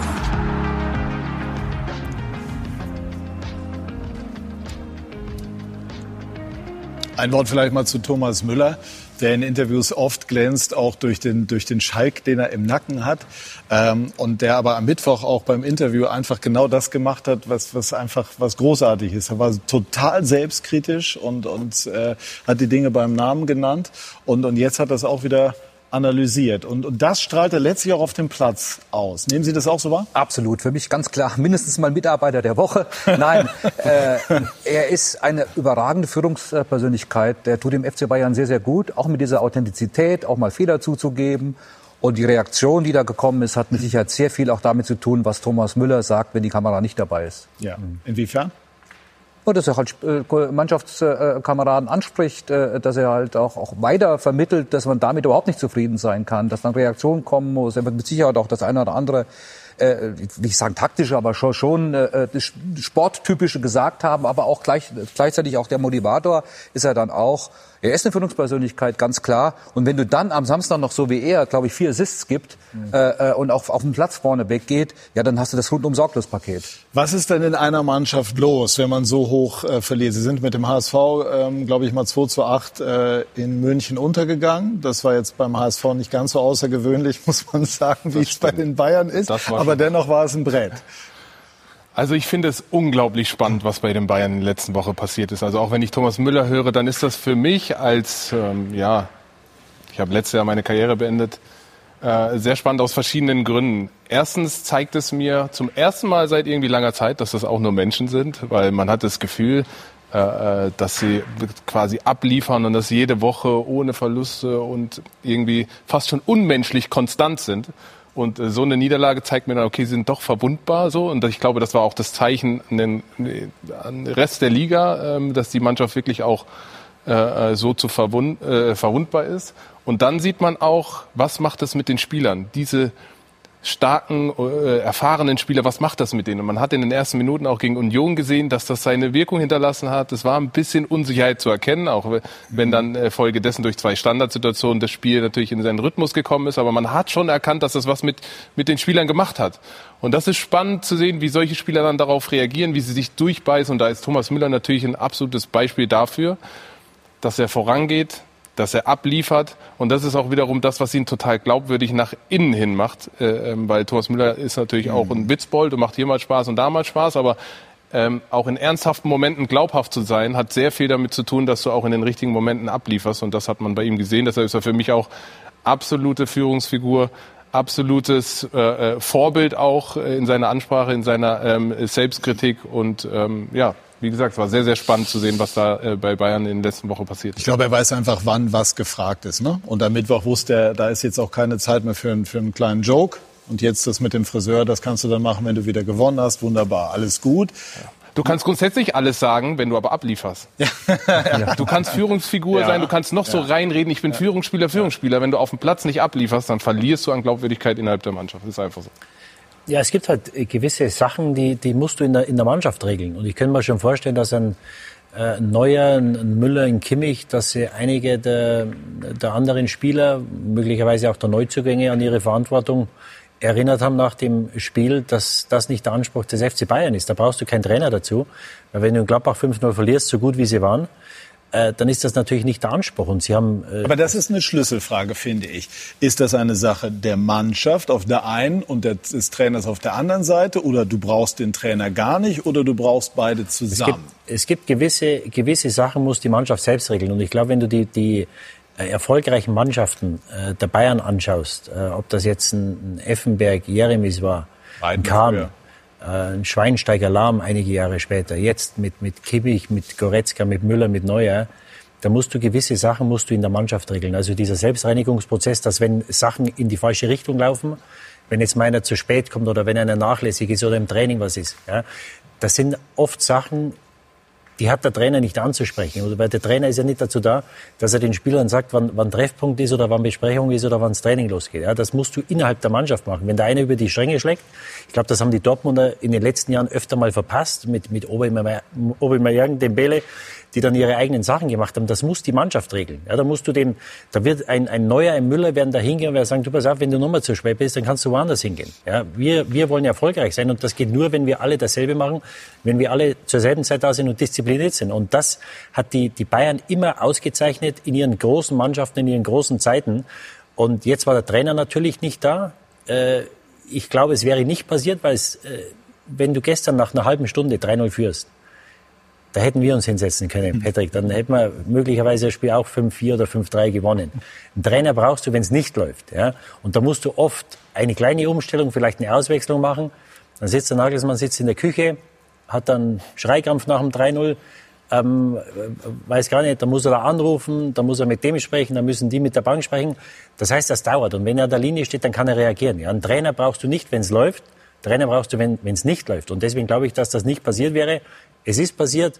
Aber nochmal, ich glaube, die Warst große du denn Stärke auch der Bayern erstaunt, wie sehr die Bayern dann, das ist ja auch das, was Dennis eben angesprochen hat, sich dann doch äh, auch von so etwas beeindrucken lassen. Als äh, es in Gladbach 03 stand, dachte ich, jetzt überspitzt formuliert, so viel passiert ist ja noch nicht. Es sind die Bayern und den Bayern ist jederzeit zuzutrauen, zurückzukommen. Aber dann hat es das Gefühl, sie haben total den Faden verloren. Und das wiederum hat mich überrascht. Und die Kernfrage ist ja, steckt doch vielleicht was Tieferes dahinter. Die Reaktion jetzt war sehr gut, ja. Und dennoch ist ja ein 0 zu 5 etwas, über das Bayern, das zeichnet diesen Club auch aus, nicht einfach so hinweggeht. Ja, sie hatten, nach vorne hatten sie wenig Durchschlagskraft. Da muss man sagen, dass die Gladbacher sensationell verteidigt haben. Also ich habe auch gedacht, wenn sie vor der Halbzeit entschießen, ist noch alles drin. Nur äh, sie haben es unheimlich schwer gefunden. Sané, der herausragend gespielt hat, äh, hat nicht gut gespielt unter der Woche. Ähm, und dann haben sie es einfach, äh, sie haben sich schwer getan, äh, Chancen rauszuarbeiten. Und da musst du halt hinten konsequent sein, weil du weißt in der Halbzeit, wenn wir das vierte kassieren, dann ist Ende. Ja? Das sind nochmal die Tore übrigens. Und dann, und da muss man ganz einfach sagen, dass Upamecano, äh, irgendwer hat gesagt, die letzten Wochen war er Super Meccano, jetzt ist er wieder der Upamecano er macht einfach zu viele Fehler. Ja, das ist eine Maschine, der Junge. Ja, der ist, der ist schnell, der ist kopfballstark, der hat alles. Aber er muss die, diese Fehler aus seinem Spiel bringen. Und im Moment muss man ganz ehrlich sagen, so gut wie er ist, mit Süle und Hernandez sind sie stabiler als mit ihm. Hernandez ja? hat allerdings auch schlecht gespielt. Hat auch, hat auch schlecht gespielt, aber er ist, er ist der stabilere. Und wenn, wenn, wenn, wenn morgen Champions League Finale ist, dann sage ich jetzt mal, dann würde ich als Bayern-Fan würde ich sagen, Süle und Hernandez ist möglicherweise das Innenverteidiger-Pärchen, das mir die beste Chance gibt, das, das Spiel zu gewinnen. Ich finde es gut, dass du es ansprichst, weil ich, ich sehe auch da, natürlich haben die Bayern bis dahin äh, super sensationell gespielt, aber wenn man jetzt wirklich mal an die Substanz geht und sagt, okay, wo kann man, wo sieht man nachhaltig Pro Probleme, wenn man es so nennen will, dann sehe ich auch, Upamecano ist, man kannte das auch schon aus Leipzig, er ist ein super sensationeller Spieler von seinen Fähigkeiten, aber ist, hat immer mal wieder Patzer drin Ähnlich sehe ich Süle noch nicht auf dem absoluten Top-Niveau, äh, äh, Bayern entsprechend. Hernandez hat auch immer mal wieder seine Aussetzer durch seine aggressive Spielweise. Also wenn ich das jetzt mal vergleiche, Bayern heute oder diese Saison mit Bayern aus den vergangenen Jahren, wo man einen Boateng hatte, einen Hummels und sogar einen Martinez, wenn man ihn gebraucht hat, war immer da, dann sehe ich Alaba, ja, Entschuldigung, ja. den darf man natürlich nicht vergessen, dann sehe ich da noch nicht das absolute Top-Niveau äh, im, Ver im, Vergleich zu den letzten Jahren. Das ist, das ist so. Ja, die Kernfrage ist ja dann, ähm, wird Upamecano sein herausragendes äh, Talent, seine Begabung umsetzen können auf Dauer in Konstanz? Darum geht es dann bei Bayern, um diese letzten Prozent. Also das darf ihm natürlich im Champions League Viertelfinale nicht passieren, was ihm in Gladbach passiert ist. Die Konzentration. Das ist die Konzentrationsfrage. Ja, ja ich glaube, also oft oft ist es für ihn zu einfach, weil er weiß, selbst wenn man bei einer wegläuft, ich bin schnell genug, dass ich ihn wiederhole, auch in dem Nations League Finale, mhm. wo die Spanier das Tor machen, ist er auch beteiligt, ist er auch schuld an dem Tor. Mhm. Und das sind Sachen, das muss nicht sein. Und, und ich weiß nicht, ob er, ob er, ob es zu einfach ist, ob er denkt, nee, nee, das kriegen wir schon, weil er sollte, du musst natürlich irgendwann deine Lektion lernen, weil wir kennen das aus Leipzig, wir kennen das jetzt. Und es war halt so in den vergangenen Wochen, dass wenn Fehler passiert sind, dann war der Neuer hinten oder die Abschlussschwäche der Gegner äh, hat dazu geführt, dass sie das Tor nicht gemacht haben. Deswegen äh, in, in, Leverkusen, wo alle gesagt haben, das war ein Wahnsinn, was sie gespielt haben, wenn man sich mal anschaut, was die da im, im Umschaltmomente hatten, die Leverkusen, wenn sie das besser ausspielen, dann haben die drei, vier Riesenchancen und hätten dort auch schon das eine oder andere Tor mehr machen können. Und äh, sie sind halt generell, sie haben letztes Jahr unheimlich viele Tore kassiert, dieses Jahr geht's. Sie haben natürlich mit Davis einen Linksverteidiger, der oft mehr links außen spielt als Linksverteidiger. Und dann sind sie in der Mitte, sind sie einfach, sind sie zu anfällig.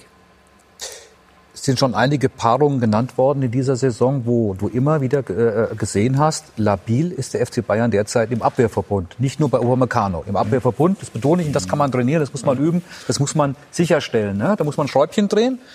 Ähm, man sagt ja immer, äh, Meisterschaften werden von der Abwehr gewonnen. Ähm, so, zu, äh, so gesehen wäre der FC Bayern in diesem Jahr mal fällig, würde ich sagen. Aber dazu taucht dann wahrscheinlich wieder die Qualität des Rechtes nicht in der Bundesliga, ähm, um das mal überspitzt zu formulieren. Aber ja, auch gestern genauso, es, es trifft zu. Bayern führt 3-0 in Mönchengladbach, da denkst du, das Ding ist noch nicht vorbei, bevor dann nach dem Kinnhagen auch noch der Schlag in die Magengrube kommt. Aber gestern war es ja umgekehrt auch. Es steht 3-0 und dann denkst du, klar, die gereizten Bayern wie immer, jetzt schlagen sie zurück. Aber dann fällt das 3-1 und wenn kurz vor der Halbzeit noch das 3-2 fällt, denkst du dir, oh, was passiert denn da?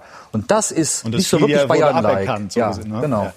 Ich möchte jetzt einmal ganz kurz den Einschub, denn das habe ich Jörg sozusagen versprochen er soll die Gladbacher einfach mal, einfach mal diese Elogen äh, auf, die, auf die Gladbacher singen, die ja der Bundesliga in gewisser Form auch Mut gemacht haben durch dieses ja dann auch perfekt umgesetzte äh, Pressing, Nutzen der Chancen und den Mut, den man dann auch wirklich gesehen hat. Ja, also es ist ja journalistisch richtig, äh, dann, wenn der Briefträger den Hund beißt, dann musst du darüber berichten. Und das ist passiert, du musst über die Bayern berichten, wenn die so eine Klatsche der Hund den Briefträger, nicht der Briefträger den Hund beißt. Wenn der Briefträger den Hund beißt, dann, dann, ist was ah, okay. Außergewöhnliches passiert, okay, dann musst du drüber schreiben. So, das ist jetzt passiert. Der FC Bayern kriegt eine 0-5-Klatsche. Und trotzdem dürfen wir nicht vergessen, dass Borussia Mönchengladbach einen mutigen Fußball gespielt hat. Mut ist schon mal ganz wichtig dann aber auch keinen überheblichen Fußball gespielt hat und natürlich die Substanz im defensiven Mittelfeld, im Abwehrverbund hatte, um vorne wirklich das alles von alleine zu lassen. Dann hat's batsch, batsch, batsch gemacht. Und das ist das Umschaltspiel, das ist die Schnelligkeit, das ist dann nach vorne aber auch die Präsenz, dann, wenn sich die Chance bietet, auch zu verwandeln, zu vollenden. Und die Ansätze haben ja über die Jahre immer wieder Mannschaften gehabt, sind dann aber gescheitert. Und diesmal hat's einfach rundum gepackt, äh, gepasst. Und das war halt das Schöne zu sehen, dass du mit diesem schnellen, temporeichen Fußball, mit einer Idee dahinter, dann, wenn du die Schwäche des Gegners erkennst, sie wirklich auch ausnutzen. Das hat Gladbach gemacht und das schaffen halt eben nicht viele Bundesligisten oder DFB-Pokalgegner äh, in Folge. Und deshalb ist es auch so besonders gewesen. Deshalb freuen sich auch viele, äh, ohne jetzt wirklich schadenfroh zu sein, sondern freuen sich einfach über dieses gigantische Fußballspiel auch von Borussia Mönchengladbach mal. Ja, und da fand ich gestern eine interessante Aussage bei uns im Vorlauf von Dino Topmuller, der dann gesagt hat, wir müssen auch die Kette mal mit langen Bällen überspielen. Das ist ja bei Bayern auch eher unüblich, aber auch Folge offensichtlich dieses, dieses äh, nachklingenden Erlebnisses vom Mittwoch. Ja, aber ich weiß jetzt nicht, ob das äh, super neu war. Auch in der Vergangenheit hat man oft äh, ähm, Linien überbrückt durch lange Bälle. Aber Bayern versucht sich eigentlich schon oft hinten rauszukommen. Ja, aber wenn ich die Zeiten äh, von Boateng zurückdenke, der Stimmt, sehr oft äh, Diagonalpässe, ja. das ist einfach ein Mittel. Man muss beides können, weil ansonsten ist man äh, extrem ja. einfach auszurechnen. Aber ich möchte gerne nochmal, das wollte ich gerade noch loswerden, zum Thema auch Upamecano. Ähm, natürlich kann man immer über Qualität reden, er bringt alles mit, aber ja, es wird sich jetzt zeigen, die nächsten ein, zwei Jahre, äh, wo geht die, die Reise für ihn hin. Und Qualität hat für mich immer was mit Konstanz zu tun. Ähm, von daher ähm, wird man sehen, ob er die Qualität für das absolute Top-Top-Niveau hat. Das wird man dann in den nächsten ein, zwei Jahren sehen. Jörg, was glauben Sie, welche Rolle spielt die Impfdebatte um Kimmich, die seit einer Woche große Wellen schlagt in der Mannschaft? Ist gar keine Frage, dass darüber auch in der Mannschaft diskutiert wird, auch kontrovers diskutiert wird, weil Impfdebatte ist etwas, wo jeder in seinem Alltag äh, äh Berührung hat und, und, auch zu kontroversen Diskussionen äh, gereizt wird. Äh, das bleibt auch in einer Fußballmannschaft nicht aus, auch nicht in einer Profimannschaft des, FC Bayern München.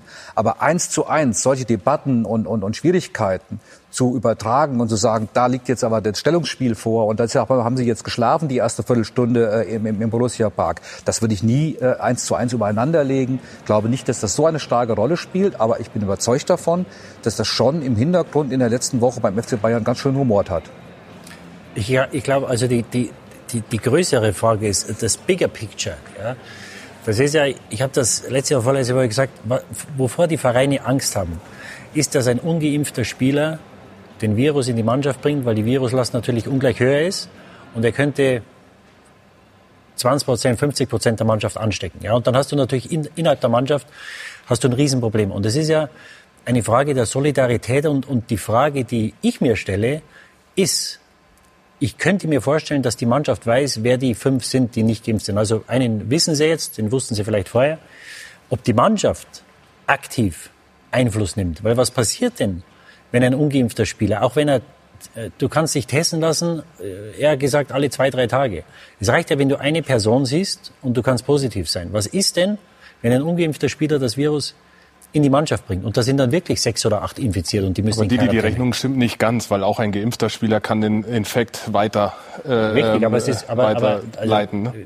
Die Viruslast des Ungeimpften ist ungleich höher als die des Geimpften. Das ist, glaube ich, mittlerweile äh, verbrieft und bestätigt. Aber du bist trotzdem infektiös. Also die, die, die Nein, Chance gibt es immer noch. Aber die Chance, aber es ist doch, wenn du eine höhere Viruslast hast, dann ist es wahrscheinlicher, dass du mehr Leute ansteckst. Und ich, was, was mich interessieren würde in den Mannschaften, ob es da aktiv von den anderen, von den Mitspielern, ob da einer darauf zugeht und sagt, Moment mal, was ist denn, wenn wir dann zu sechs oder zu acht? Ja, da, da, die Gesundheit steht natürlich immer im Vordergrund. Nur wenn dann sechs oder acht Spieler oder fünf Spieler, wir hatten jetzt ja in, in, in Fürth, da weiß man nicht, was da passiert ist oder wer die sind. In Fürth hatten wir fünf, in Stuttgart hatten wir letztes Jahr sechs oder sieben.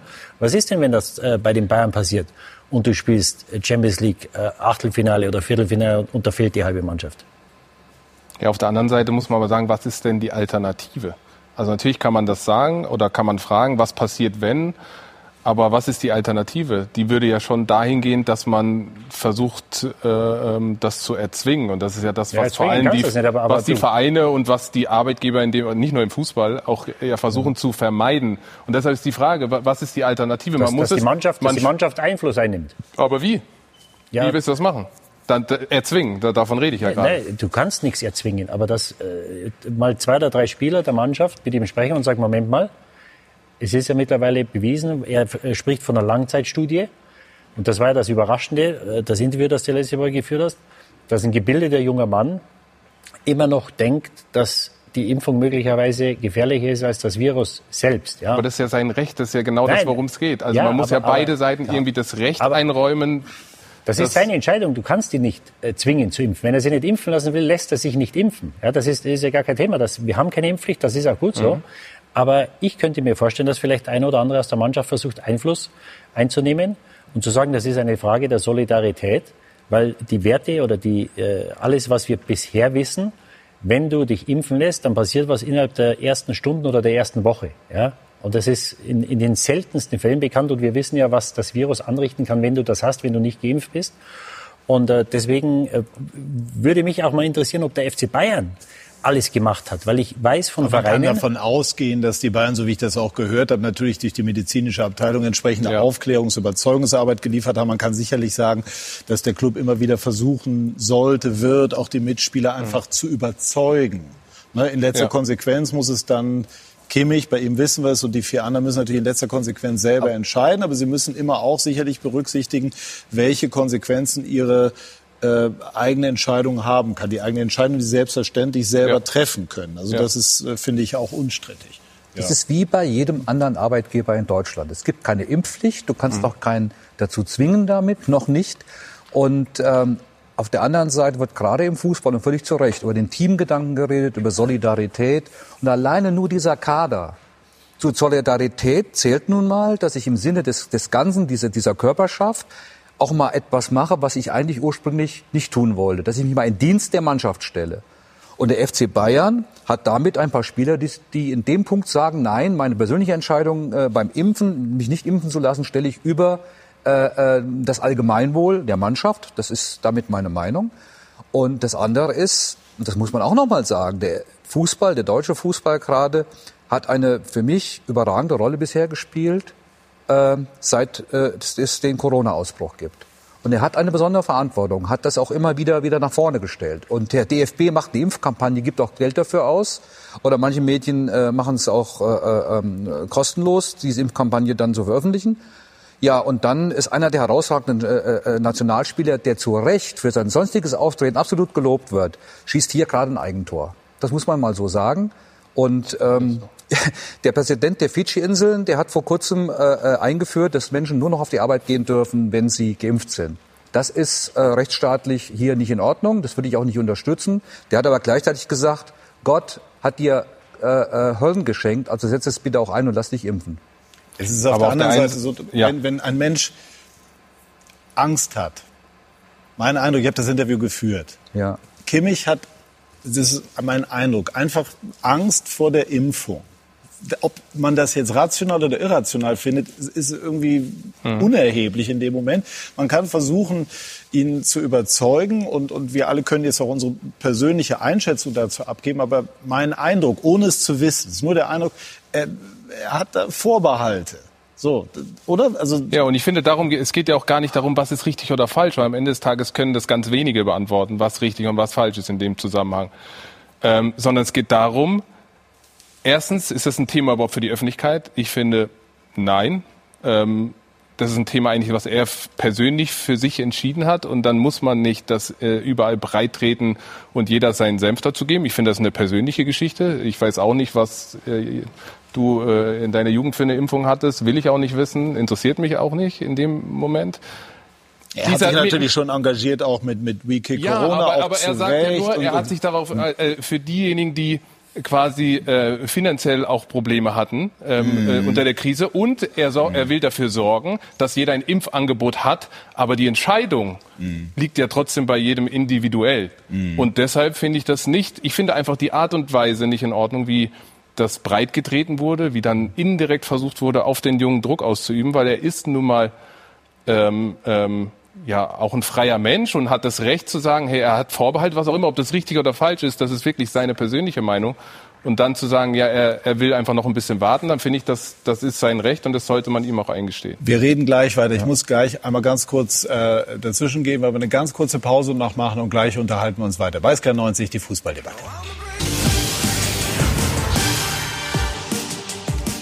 Wir sind zurück bei SK90, die Fußballdebatte, haben eben noch mal über die Impfdiskussion äh, Josua Kimmich gesprochen. Wir versuchen das sensibel zur Hand haben. Ich bin dennoch der Meinung, dass man einfach Diskussionen auch, auch führen muss. Sie gehören im Moment irgendwie auch in die Mitte unserer Gesellschaft. Und nur wenn wir miteinander diskutieren, uns austauschen, werden wir auch äh, es irgendwie schaffen, die Standpunkte der anderen ähm, zu verstehen und idealerweise zusammenzubringen. Ich hatte Sie vor der Unterbrechung sozusagen äh, auch, äh, musste Ihnen das Wort sozusagen kurz abnehmen. Was war der Gedanke? Ich weiß gar nicht mehr, was ich sagen wollte, um ehrlich zu sein. Wo sind wir stehen geblieben? Also grundsätzlich zu der Debatte, die ja, ja, ich, ich finde es auch richtig, dass man diskutiert und verschiedene Sichtweisen auch äh, darlegt. Aber ich finde es trotzdem schade, weil automatisch, egal welche Haltung man zu dem Thema hat, spaltet es dann doch, weil äh, jeder seine Überzeugung irgendwie durchsetzen will und, und wenige äh, äh, auch äh, die andere Meinung dann wirklich akzeptieren und zugestehen. Deshalb ist es ein schwieriges Thema, was automatisch ähm, spaltet. Und das finde ich sehr, sehr schade. Nicht nur hier im Studio, sondern in der gesamten Bevölkerung. Und das, das finde ich schade. Dann kann man sich aber vorstellen, und das ist ja das, was dann auch aufs Sportliche ausstrahlt, dass eben das doch auch in einer Mannschaft ein Klima auch verändert. Und natürlich ist das nicht eins zu eins dann abzugleichen mit dem Zweikampfverhalten. Aber wenn wir davon ausgehen, dass Leistung sich immer aus verschiedenen Komponenten zusammensetzt und vielleicht ein paar Prozent fehlen, könnte es doch eben am Ende auch eine Rolle spielen. Ja, absolut, weil ich könnte mir vorstellen, dass es Spieler in der Mannschaft gibt, die den Ansatz haben, dass äh, er eine Verantwortung gegenüber seinen Mannschaftskollegen hat. Und äh, das ist ein ganz heikles Thema. Und ich weiß nicht, inwiefern die Vereine darauf ähm, Einfluss nehmen oder, oder versuchen zu überzeugen. Ich weiß es von Vereinen, dass da äh, Impfärzte äh, äh, in, ins, äh, ins Trainingszentrum berufen wurden, die dann äh, ja, mit den Spielern gesprochen haben. Ich weiß es von Vereinen, die noch einige Ungeimpfte hatten äh, die jetzt mittlerweile 100 Prozent geimpfte Spieler haben. Aber es gibt ja anscheinend noch viele Mannschaften, also in der Bundesliga, ich glaube, es sind zwischen 10 und 20 Prozent im Schnitt der Kader oder der Mannschaften, die nicht geimpft sind. Und es ist natürlich dann im Sinne des Vereins da äh, zu versuchen, diese, diese Spieler zu überzeugen. Aber natürlich kann das eine Mannschaft, äh, Dennis hat es richtig gesagt, das, das spaltet, ohne, das ist eine Diskussion und da gibt es kein richtig oder falsch. Wenn er sich nicht impfen lassen will, das ist ein gutes Recht, dann braucht er sich nicht impfen lassen. Aber es kann natürlich in der Mannschaft, kann das natürlich schon wahnsinnige Probleme äh, äh, erzeugen, weil möglicherweise einer, zwei, drei, fünf da sind, die sagen, Warum lässt sich der nicht impfen? Wir haben täglich Kontakt, auch wenn sie versuchen, da diese, diese Beschränkungen einzuhalten.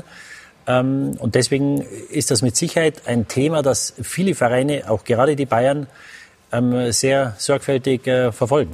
Didi, du, du hast gerade den Blick äh, äh genannt der Vereine auf ihre Spieler. Ich nenne jetzt mal den Blick der DFL auf die Vereine und die DFL war bis vor kurzem überhaupt nicht zufrieden mit mhm. den Zahlen, äh, mit, der, mit der Summe der, der geimpften äh, Profispieler äh, in der ersten und zweiten Liga. Ganz, ganz klar. Der hatte sich andere Vorstellungen und geht natürlich auch auf die Vereine zu. Die Vereine gehen auf ihr Personal zu. Mir ist noch wichtig zu sagen, du hast von Breittreten äh, gesprochen bei der Kimmich-Debatte. Da muss ich auch sagen, man darf ihn überhaupt nicht vereinnahmen lassen. Das ist ein gutes persönliches Recht. Ich habe da eine andere Haltung zu. Aber dass er jetzt von gewissen Gruppen vereinnahmt wird, äh, äh das ist auch wieder falsch. Da müssen wir ihn, Joshua Kimmich wieder, wieder schützen. Und, und nochmal, äh, der Fußball hat halt von Anfang an eine, eine besondere Rolle zugedacht bekommen und auch angenommen äh, in, in dieser Pandemie. Und er wird immer an seinen Taten gemessen werden in der öffentlichen Diskussion. Das ist nun mal auch die Krux der Bundesliga, die so im, im, im Mittelpunkt steht und das Recht eines Nationalspielers. Mhm. Ist dann die Frage, ob man das dann von jedem Einzelnen verlangen kann, all das in seine Entscheidung mit einzubinden. Ich glaube, an diesem Punkt, ja. wir haben verstanden, es ist ein Thema, das, das sehr auffühlt. Äh, wollen wir noch mal zwei, drei Minuten auf die Premier League gucken, die unglaublich viele Themen äh, liefert. Und äh, Ihr Lieblingsclub, das kann man schon so sagen, Jörg, ist der FC Liverpool? Ja, schon seit ja. den 70ern. Na, genau, schon seit den 70ern. Haben gestern äh, einen Sieg aus der Hand gegeben. Wer ist der Meisterschaftskandidat? Nummer eins ist es Liverpool mit dem, dürfen wir so sagen, Altmeister Klopp, also jedenfalls mit dem Trainer Zampano Klopp. Der Meisterschaftsfavorit ist äh, Chelsea Aha. vor Liverpool, vor Manchester City, so steht's auch gerade. Äh, Jürgen Klopp hat in den letzten Spielen immer wieder darauf hingewiesen, dass sie, obwohl sie sogar 5-0 bei Manchester United geworden haben, auch epochal, äh, trotzdem hat er einige Schwächen gesehen, auch in der eigenen Abwehr. Und das hat sich gestern wieder bestätigt. Auch bei Atletico war ein bisschen Glück dabei. Also äh, in der Tiefe ist der Kader von Chelsea, glaube ich, derzeit besser besetzt in dieser mhm. Saison. Den, die glauben, glaube ich, was anderes. Ja, also ich, ich glaube nicht an Chelsea. Natürlich stehen sie jetzt, haben glaube ich drei Punkte vor schon. Äh, City gestern zu zehn verloren gegen Crystal Palace und, und Liverpool, das war natürlich bitter gestern. Also wenn du 2-0 vorne bist, dann musst du das Spiel gewinnen und äh, also hinten machen, machen Sie mir etwas Sorgen. Sie haben äh, beim Aufsteiger bei Brentford dieses Jahr gespielt, da waren Sie dreimal vorne, haben 3-3 gespielt. Gestern in Atletico hatten Sie großes Glück, da waren Sie hinten auch anfällig und Van Dijk scheint noch nicht äh, die alte, äh, die alte Stärke zu besitzen. Und das war eigentlich immer so gut, wie sie nach vorne sind, die Liverpooler. Ja, aber gerade die Chelsea-Tore, ne? Ja, die haben natürlich einen unheimlichen Lauf im Moment. Ähm, Wäre eigentlich der, der, der Titel in der Premier League für Tuchel auf der Insel noch wichtiger als der Sieg in der Königsklasse? Also das wäre der Ritterschlag. Also wenn er die Premier League gewinnt und wir sehen ja hier mit, mit Pep, also die, äh, mit die besten Trainer, äh, die wir haben, die arbeiten äh, viele auf der Insel und wenn er den Champions League Sieg äh, wenn er das äh, veredelt würde mit der Premier League, das, äh, ja, das wäre der Ritterschlag. Ist ja schon mal schön zu sehen, wenn man diese Wand anguckt. Du sagst, das sind die besten Trainer, die wir Zwei haben Deutsche. und zwei Deutsche dabei. Ja. Da muss man ja schon mal sagen, kann man, können wir stolz drauf sein. Ich sehe ähm, nach wie vor ja auch City noch nicht äh, ähm, abgeschrieben. City hat in der Vergangenheit so, so, so konstant wirklich ähm, über eine ganze Saison gespielt. Äh, ich traue Tuchel zu mit, mit Chelsea, die, die super drauf sind. Aber eine Saison ist äh, dann doch lang und da glaube ich schon, dass, dass City da nochmal äh, äh, ein Wörtchen mitreden wird. Was diese Liga natürlich auch auszeichnet, äh, eben zwei, sind, zwei Namen sind gefallen. Brentford, ein Aufsteiger, und Brighton gestern, die in 2-2 verdientermaßen geholt haben in der Anfield Road, die auch gegen Manchester City sehr, sehr stark gespielt haben. Brentford und Brighton spielen einen sehr, sehr ansehnlichen, sehr modernen Fußball. Und das zeichnet diese Liga natürlich auch aus. Es ist sehr schwer, dort Meister zu werden, gar keine Frage. Ganz kurz, rettet sich Solskjaer auf Strecke, der gestern ja gegen Tottenham zumindest mal vorläufig das Schlimmste abgewendet hat in Sachen äh, Trainerzukunft. Äh, Ich glaube es nicht. Also da ist zu viel passiert. Äh, Ich glaube, dass es auch äh, schon sehr kritische Stimmen aus der Mannschaft gibt, was, was ihn anbetrifft. Und äh, seine enge Verbindung zu Sir Alex Ferguson äh, hilft ihm im Moment noch. Und äh, ja, ich glaube, es ist eine Frage der Zeit. Äh, sensationelles Tor von Ronaldo, also Ja. wie er den genommen hat. Ja. Wahnsinn, aber äh, das, was sie spielen, Sancho ist überhaupt nicht, äh, jetzt habe ich heute gelesen, sie nennen ihn 007, weil er, äh, weil er äh, undercover unterwegs ist. Also Sancho mit seiner Qualität, die wir kennen, ja, äh, also unverständlich, dass er, dass er aus dem Juni nichts rausholt und, und Ronaldo mit wichtigen Toren. Ich glaube, dass es eine Frage der Zeit ist, wann wir bei Manchester United neuen Trainer sind. Also, das ist auch mal eine Prognose. Ich kann ganz sicher prognostizieren, was wir heute Nachmittag im Programm haben. Bundesliga, die Show ab 16.30 Uhr. Die zweite Fußball-Bundesliga. Dort äh, gastiert Regensburg, sind ganz oben mit dabei bei Ingolstadt, dem Tabellenletzten. Dann haben wir die Handball-Bundesliga, das Topspiel ab 13.30 Uhr. Frisch auf Göppingen gegen Flensburg. Und wir hatten hier eine sehr, sehr spannende, eine sehr muntere Runde. Bedanke mich ganz herzlich. Bedanke mich bei Ihnen, liebe Zuschauerinnen und Zuschauer, für Ihr Interesse. Schönen Sonntag noch. Machen Sie es gut. Tschüss und auf Wiedersehen.